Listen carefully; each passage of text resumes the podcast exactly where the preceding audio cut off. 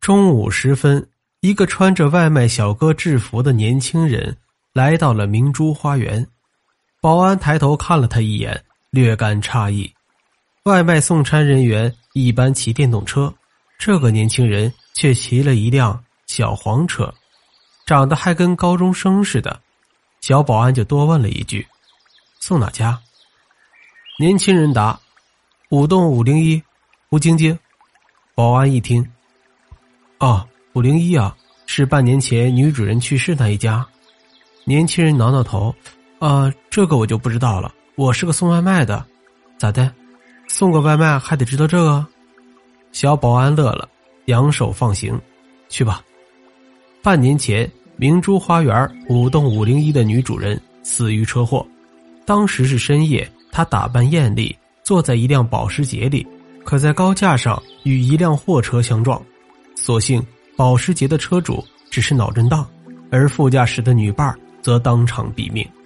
女人的丈夫来认尸，看热闹的人瞧他停在医院门口的小电驴和一身寒酸的打扮，就把事情猜得七七八八了。后来呀，妻子半夜死在情人车里，丈夫认尸才得知真相，一时间也成了明珠花园一群保安们的茶后谈资。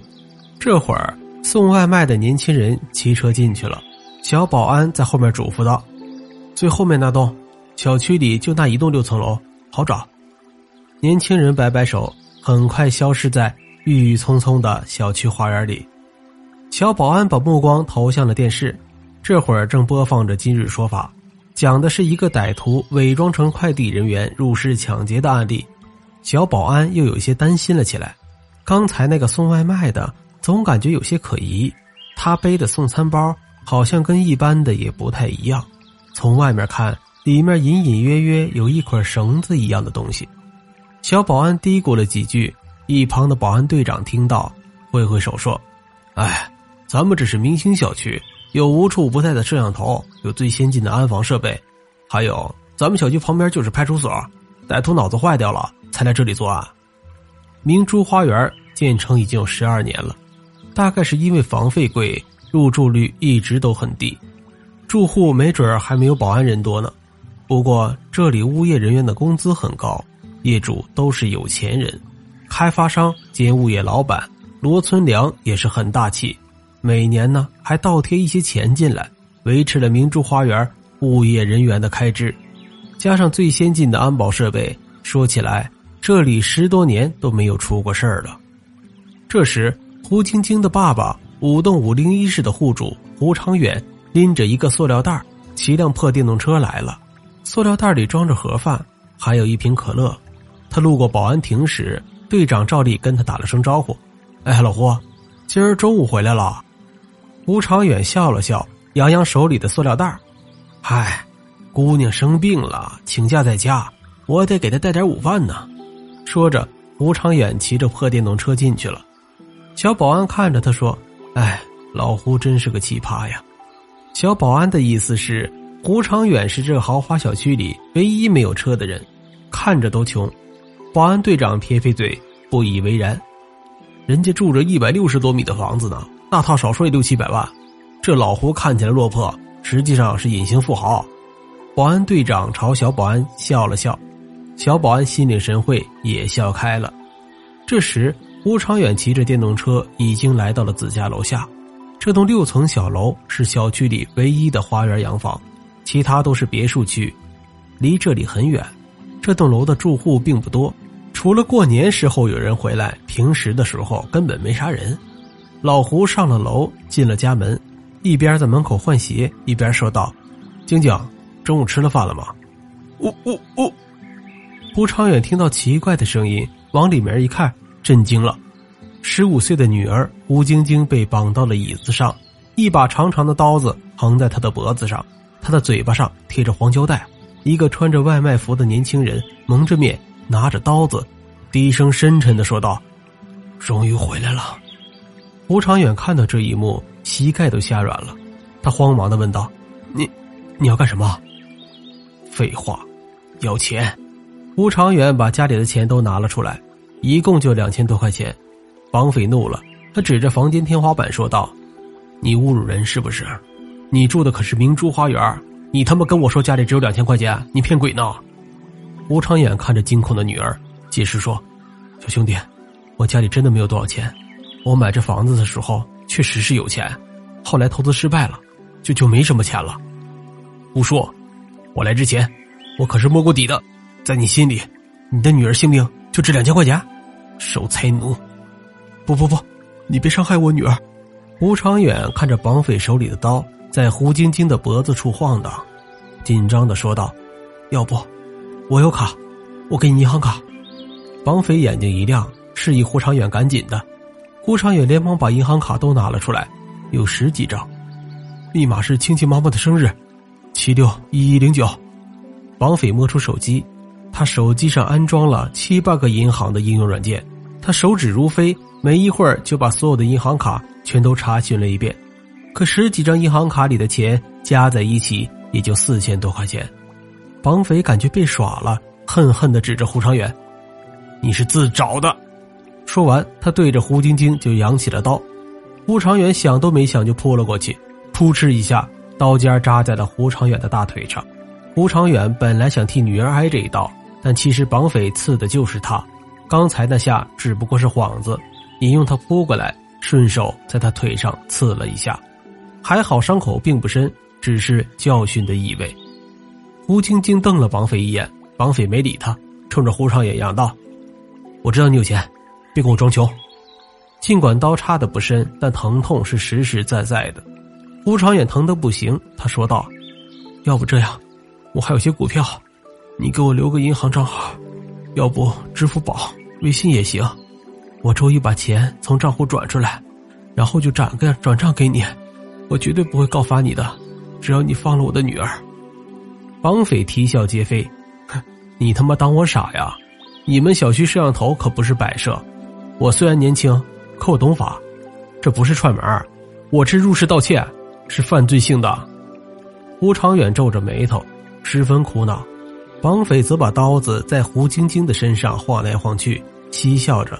突然，他仿佛有重大发现一样，嘿。十五岁的小姑娘，发育的可真不错呀！胡长远两眼一黑呀。胡晶晶今年确实十五岁，正是初三。这个年纪的女孩，个个是唇红齿白，没有不好看的。别看胡长远一身地摊货，胡晶晶可是一身名牌。在吃穿上，胡长远绝对不带亏待自己女儿的。这会儿，胡晶晶被绳子这么一捆绑，好身材就凸显出来了。刚才绑匪光顾着要钱，没注意到，这会儿两眼直冒金光。他学着电影里的台词：“大叔，IP、IC、IQ 卡，通通告诉我密码。你既然没钱，那那那我就先劫个色。”绑匪一把撕开胡晶晶嘴上的胶带，满脸淫邪的说道：“让小爷我先亲个嘴儿再说，敢喊我就刺穿你的喉咙。”绑匪把脸凑了过去，胡晶晶嫌弃的一扭脸，被逼急了，他朝着胡长远大喊道：“爸，你快把我妈的钱拿出来呀！”绑匪和胡长远两人都愣住了，胡晶晶的泪水如泉涌：“我妈车祸死了，肇事者赔了钱，你把我妈的钱拿给他就好了，爸，我求你了。”绑匪也很激动，一下子把面罩揭了，迫不及待的说：“嘿呦，还真有钱，你赶快拿出来。”胡长远则立即道：“晶晶，把眼睛闭上。年轻人，我们两个不看你，你千万别杀我灭口。”胡长远把眼睛闭得死死的，可胡晶晶却没有闭眼，他直愣愣的看着绑匪，绑匪也看着他。绑匪觉得好笑，说：“大叔，闭眼这套路没有用，你只要把你老婆的钱拿出来，我立马走人。快，钱呢？”胡长远眼睛睁开。冷冷的说道：“没钱，人家给了，我没要。这，这他妈鬼信呢！年轻人气的简直要杀人了。”吴长远叹了口气，说起了那场车祸：保时捷车主超速行驶，迎面与一辆大货车相撞，保时捷车主负全责。那男人提出要给胡长远五百万作为赔偿，胡长远拒绝了。胡长远说这些时态度坚决，让人不得不信。绑匪简直要气炸了！喂，为什么呀？他害死了你老婆，还给你戴绿帽子，你干嘛不要他钱？你干嘛不要啊？说着，绑匪气呼呼的从包里拿出一捆绳子，走过来把胡长远也给绑了。他想，今天无论如何也不能空手而归。既然胡长远一直哭穷，那么只好自己动手找值钱的东西了。绑匪对胡长远冷哼一声，说：“你看，我一开始就没想绑你，因为你即便跑到窗户那叫人，也叫不来人。你们明珠小区呀，高端的有点杳无人迹了。我都好奇，这种浪费土地的小区当初是怎么建立起来的。”胡长远决定要跟绑匪拉近一下关系，他主动回答了问题。他说。小区的开发商叫罗存良，当时这个人要技术没技术，要经验没经验，却拿到了这块好地，凭的是啥呀？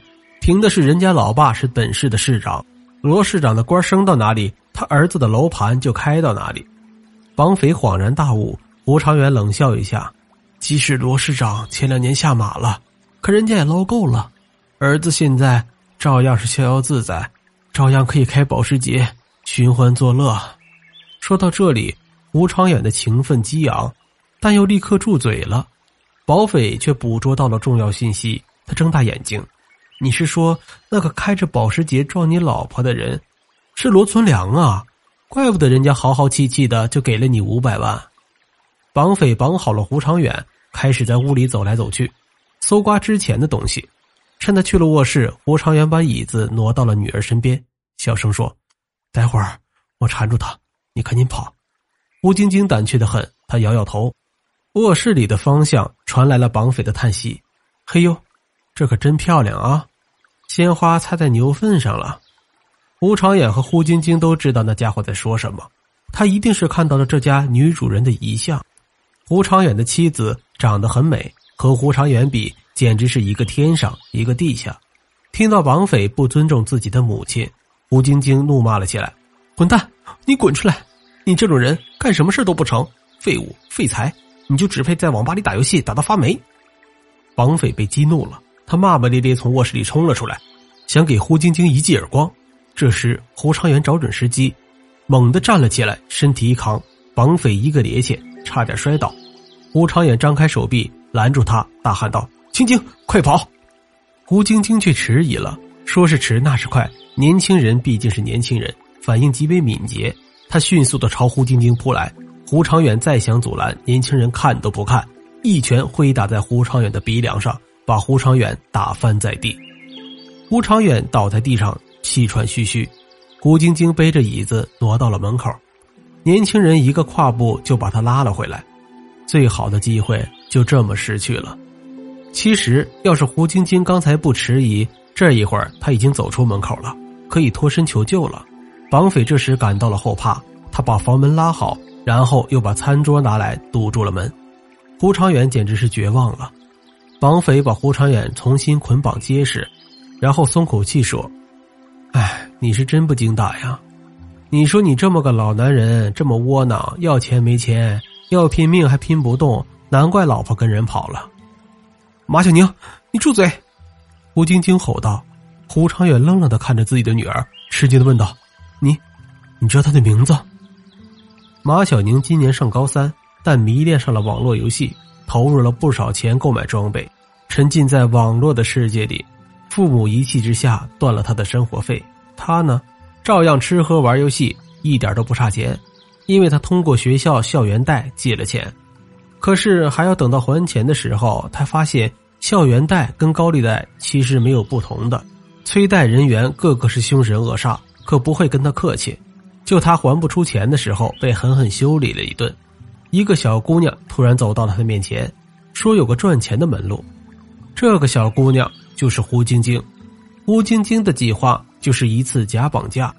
马小宁起初觉得这个计划实在是太扯了，但胡晶晶反而说是假的。到时候他不追究，爸爸那边他一哭二闹三上吊，也就轻易搞定了，绝对不会报警。马小宁非常好奇，你想要钱，你直接跟老爸要就行了，何苦来这套呢？吴晶晶说呀，她有件大事要做，需要一笔钱，可如果以此为理由管老爸要钱，老爸是不肯答应的。要想从家长手里拿到钱，就得使点非常手段。这一点马小宁也很认同，他与胡晶晶一拍即合，决定跟胡晶晶做合作。胡晶晶答应了，从爸爸那里拿到钱以后，就帮马小宁还债。按照计划，胡晶晶谎称感冒，今天请假在家休息。然后马小宁穿着准备好的衣服，带着工具来到明珠花园。只是计划赶不上变化快，马小宁以为绑架胡晶晶，胡长远会很快把钱拿出来，可没想到胡长远虽然配合，但却拿不出什么钱。而胡晶晶呢，他知道爸爸有钱。妈妈的赔偿金可不少呢，但是他万万没想到，老爸居然没要对方的赔偿。更让胡晶晶恼火的是，这个马小宁是真的是烂泥扶不上墙啊！不集中精力把戏演好，还对他死去的妈妈是出言不逊。愤怒之下，他喊出了马小宁的名字。胡长远简直要崩溃了，怪不得当初制造机会让女儿跑，女儿磨磨蹭蹭，其实不是害怕或迟疑，而是他根本就不想跑。胡晶晶这时反倒释然了，他说：“爸，我需要钱。”马小宁插嘴道：“等等，如果你爸这时给你钱了，你还给不给我？”胡晶晶气急了，说道：“给个屁！钱是我要来的，凭什么给你？”马小宁可不干了，他一脚将胡晶晶的凳子踹翻，然后揪住胡晶晶的头发：“臭丫头，你玩你哥哥吧！我虽然干不过那些追债的人，可是干掉你还绰绰有余。说。”你给不给我钱？不给钱我弄死你！我弄死你，知不知道？吴晶晶被揪得生疼，飙出了泪花，却更恨自己瞎了眼。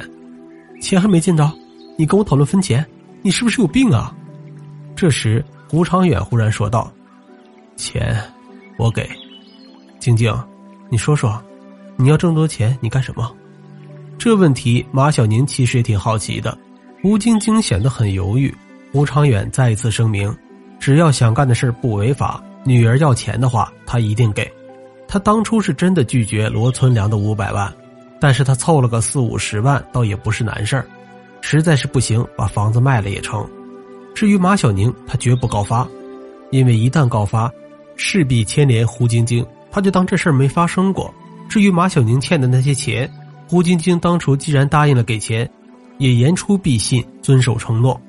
马小宁顿时对胡长远肃然起敬，捅了捅胡晶晶的胳膊，说：“学学你爸，你爸虽然落魄了，可人家做事儿比你靠谱多了。”胡晶晶吞吞吐吐的说：“我妈妈外面有人，我其实，我其实去年就知道了。那天我在街上看她坐在豪车里，她也看到了我，后来找我谈心，说那个人跟她是青梅竹马，只是谈婚论嫁时，男人看不上她的出身，只好嫁给了爸爸。”胡晶晶说：“她看开豪车的男人，觉得他是又帅又有钱，怪不得妈妈会看上他。他甚至想，如果那个男人是自己的爸爸，那么他就是豪门公主了。他甚至期望妈妈跟男人修成正果，这样他就有机会成为公主了。”就在那时候，吴长远义务献血，胡晶晶无意中得知爸爸的血型，正巧生物课上学过血型遗传规律。他居然发现爸爸的血型跟自己不匹配，难道自己真的有可能不是他的亲生女儿吗？联想起妈妈跟他说的话，胡晶晶是越想越相信，自己是妈妈跟那个青梅竹马男人的结晶。当初妈妈是怀着自己嫁给了胡长远的。就在胡晶晶公主梦做的正好的时候，妈妈车祸去世了。那个罗存良在医院躺了几天后，就离开了伤心地，去了美国。胡晶晶上网搜索关于罗存良的信息，网上说罗存良这种靠老爸发家的隐形富豪，早就给自己找好了后路。网上还贴出了罗存良在美国置办的豪宅，炫目至极。胡晶晶翻来覆去把豪宅看了十几遍，看的是心痒极了。她太想过这种生活了，她把自己当成了《还珠格格》中的紫薇，紫薇千辛万苦找到了皇上。那么胡晶晶也要去美国找自己的富豪爸爸，可是去美国是要花钱的，胡晶晶不敢跟胡长远说呀，所以他就找到了马小宁。这，你爸爸是罗存良？马小宁简直不敢相信自己的耳朵。胡晶晶自信满满的说：“我妈妈的照片你看了吗？你说，她那么漂亮的女人，为什么会嫁给没有本事、没有长相的胡长远？连爸爸都不叫了。”直接叫上胡长远了，胡长远听了万箭穿心呐。马小宁看着面如死灰的胡长远，倒是不知道该说什么了。吴长远哭了起来：“晶晶啊，你确实不是我的亲生女儿，可是从小到大，我都把你当成自己的孩子呀。”吴长远这话是不假的，他对自己很抠门，日子过得很节省，但对女儿向来是很大方，唯恐女儿受一点委屈。他得知妻子的事后，自己住在明珠花园里，没有一天不觉得自己窝囊。但女儿喜欢，也没有办法。吴晶晶态度很坚决。我知道你对我好，可是要找我的亲生爸爸，这是我的权利。胡晶晶的话字字戳心，如利剑，如小刀。刺在胡长远的心头，把他的心都割碎了。马小宁这时很沮丧，说道：“我要是你爸，我肯定不给你钱。你这是白眼狼。”胡晶晶反驳道：“他不给我钱，我就告他。我找我亲爸，这是人权。再说，这房子是他跟我妈妈结婚时买的，因为我妈妈的关系，罗存良还给他打了八五折呢。我妈死了，他那部分就得给我，也就是说，这房子有我的份儿。我把房子卖了。”钱得分我一半，现在只需要给我四五十万，让我去美国找爸爸，这房子就归他了。这笔账他算不清吗？吴长远有气无力的摆手道：“别说了，静静，你别去美国，没用的。罗存良不会认你的。你妈妈跟你说的所谓青梅竹马，纯粹是安抚你，根本就不是罗存良的女儿。我是，我一定是他的女儿。”吴晶晶大吼道，她无比坚定：“我要去找我亲爸。”谁也拦不住。胡长远苦笑，笑着笑着，眼泪就流出来了。他说：“要知道，你不是我的女儿，你也不是你妈妈的女儿。”马小宁跟胡晶晶都愣住了。胡长远难受的说：“你妈妈不能生育，她年轻时候对过两次胎，黑诊所做的手术伤了身体，然后就再也不能生孩子了。家里没孩子，冷清。”我去云南收松茸时候，在山道里看着襁褓里的你，哭的是气息奄奄。那里的山民重男轻女，估计是生了女孩不想要了，便丢弃了。我就把你抱了回来。你妈妈很喜欢，我我也很喜欢。吴晶晶拼命的摇头，不，我不相信，我不相信。吴长远转身对马小宁说：“你去次卧，衣柜里有个蓝布包袱。”包袱包袱里面有个碎花小袄，拿出来给晶晶看看。马小宁果然找到了那个碎花小袄，在小袄里还有一张很皱的纸，纸上歪歪扭扭写着一些“感谢好心人收养”之类的话。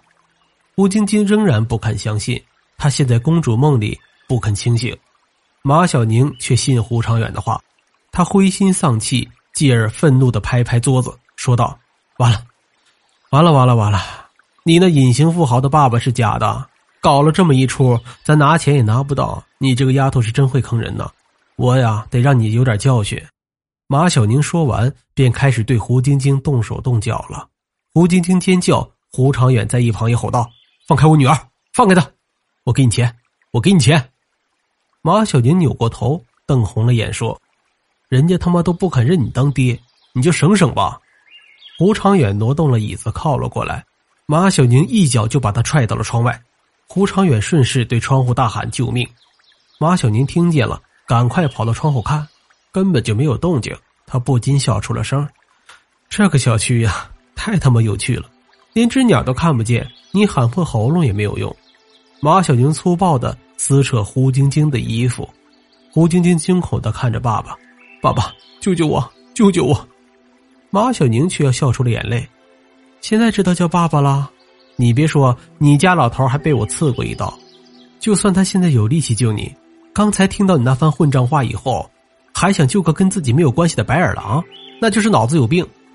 说到这时，胡晶晶也不再哭嚷了，她惊恐的瞪着大眼睛，因为她看到爸爸背着椅子爬到了窗台上，红着眼眶看着她，说了一句：“闺女，好好的活。”便身子一歪，跳了下去，砰的一声，鲜血染红了地面。胡长远跳楼的一幕被小区里那些高级摄像头精准的捕捉到了。保安室里，队长拿着对讲机大声呼喊，小保安也火速冲了出去喊支援。很快，隔壁派出所的警察也闻风赶来。马小宁没有想到胡长远会用这样的方式来呼救。他立刻搬开餐桌，夺门而逃。而胡晶晶呢？她背着椅子，踉踉跄跄的蹦到了窗口，哆哆嗦嗦的往下看。泪光中，他躺在地上的爸爸四目相对。胡晶晶撕心裂肺的哭喊着：“爸爸！”胡长远终于慢慢的闭上了眼睛。